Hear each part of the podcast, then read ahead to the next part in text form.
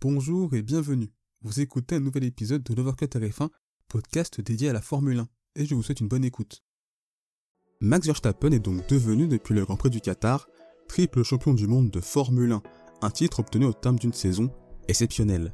Alors avec trois titres dans sa besace, un chiffre qui n'est pas anodin dans l'histoire de la discipline, je trouve intéressant pas forcément de faire un classement, puisque c'est l'exercice le plus pur dans sa subjectivité, et libre à vous de le faire en commentaire, mais plutôt de voir quelle est la place de Verstappen dans l'histoire de la F1.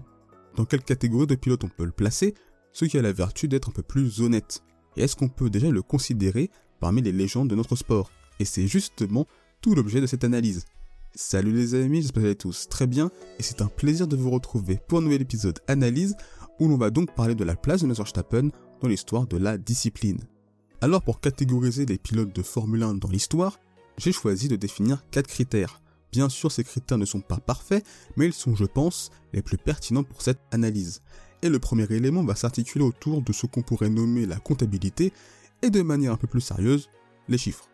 49 victoires, soit 5 dans l'histoire, à une distance très raisonnable de Michael Schumacher et Lewis Hamilton, et nul doute qu'il dépassera Alain Prost et très probablement Sébastien Vettel d'ici la fin de saison. Max Verstappen c'est également 30 pole positions, ce qui le place 9ème dans l'histoire, à 3 longueurs du duo Jim Clark Alain Prost, 5ème ex. Et on peut imaginer qu'il soit devant eux à l'issue de la saison, assez loin de Vettel 4ème, avec ses 57 pole positions. 93 podiums, 7ème dans l'histoire, mais avec un ratio podium nombre de grands prix de l'ordre de 50%, ce qui est assez impressionnant. C'est à peu près du même niveau qu'un Schumacher, Senna ou encore Prost. Et donc 3 titres de champion du monde, 3 consécutifs d'ailleurs, et dans des registres très différents.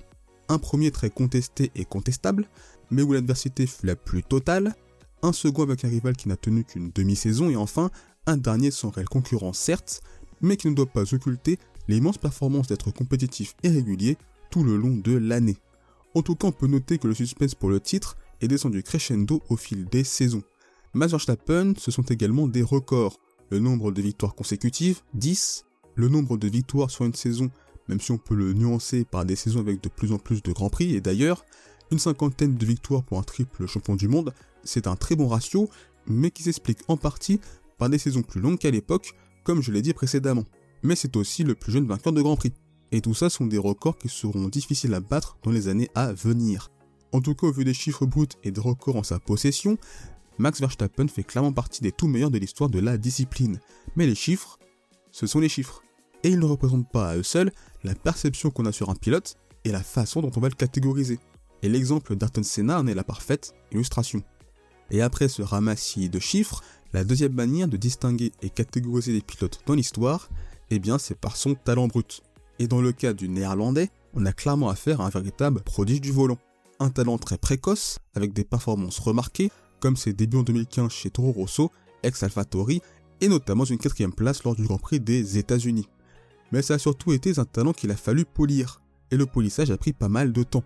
D'excellentes performances, et on y reviendra dans la partie suivante de l'analyse, mais également un comportement en piste très discutable, des erreurs aussi. Bref, l'ascension de Max Verstappen en F1 n'a pas été un long fleuve tranquille.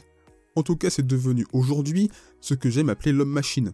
Inébranlable, aucune faille, presque inhumain d'une certaine manière, tellement tout paraît simple pour lui alors que cela ne l'est pas. D'un point de vue du talent pur donc, c'est le meilleur de sa génération et sans problème l'un des meilleurs de l'époque moderne. Le troisième point qu'on va traiter concerne à la fois la personnalité du pilote, mais aussi son impact sur la F1. Et ce qu'on peut dire sans véritablement se mouiller, c'est qu'avec trois titres consécutifs dans les années 2020, et possiblement d'autres à venir, Max Verstappen va au moins symboliser, représenter et marquer une époque de la Formule 1, comme Sébastien Vettel et les années 2010 par exemple. Comme tout grand pilote, le Néerlandais a réalisé des courses mémorables. Sa première victoire à Barcelone en 2016, son extraordinaire Grand Prix du Brésil la même année sous la pluie avec un sauvetage exceptionnel et des dépassements tout aussi spectaculaires. On peut citer également le Grand Prix d'Allemagne 2019, où encore une fois il a été très solide dans des conditions pluvieuses, et je pense que la saison 2021, malgré les polémiques, est en termes de niveau une superbe saison de la part de Verstappen, une saison extraordinaire dans le sens littéral du terme, durant laquelle il a surtout battu l'un des meilleurs pilotes de l'histoire de la discipline, au moins en termes de chiffres.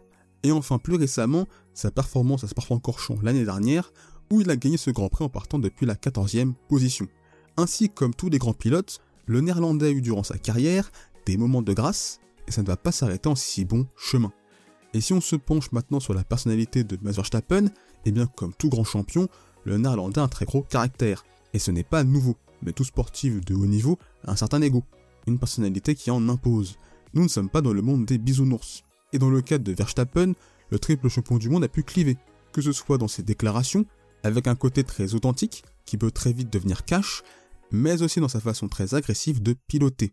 Mais tous les grands pilotes de Formule 1 ont une part d'ombre, qui pour autant n'a pas entaché leur image. Si l'on prend l'exemple de Michael Schumacher, son premier titre obtenu en 1994, suite à l'accrochage avec Damon Hill qu'il a lui-même provoqué, et dont beaucoup jugent l'action volontaire, n'a pas fait de l'allemand un pestiféré, bien au contraire, puisqu'on le considère aujourd'hui comme l'une des légendes de la discipline.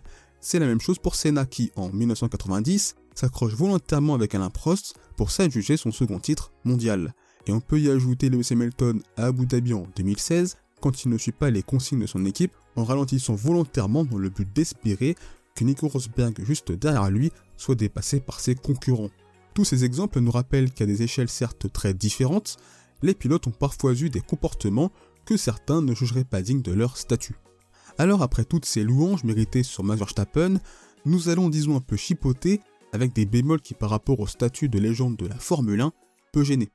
Le premier qui m'est venu à l'esprit est que Verstappen a remporté tous ses titres avec une seule écurie, à savoir Red Bull, et que même toute sa carrière en Formule 1 se résume à l'entité autrichienne.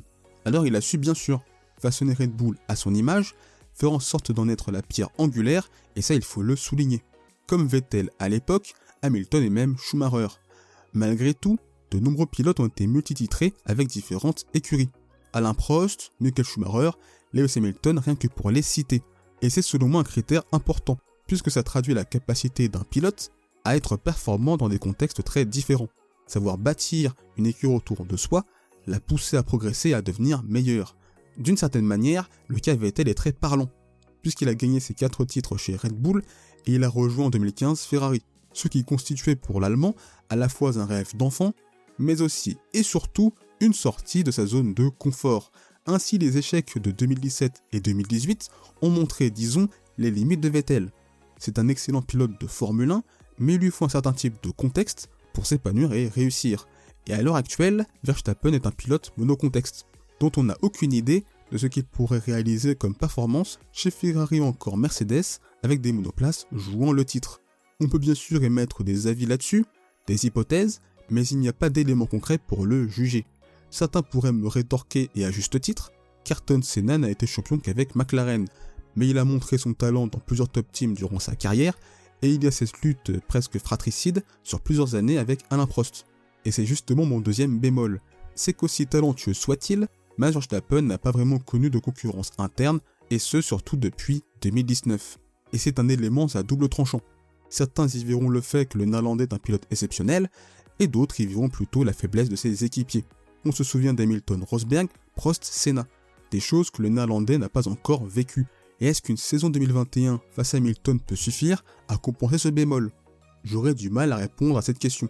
Et si des gens me disent oui, je pourrais les comprendre, même si Alonso a battu Schumacher en 2005 et 2006, mais je mettrai plus l'accent sur 2006 puisqu'en 2005, la Ferrari avait vraiment du mal, et collectivement, on a décidé de ne pas placer Alonso au niveau des tout meilleurs en termes de pilote légende de la Formule 1.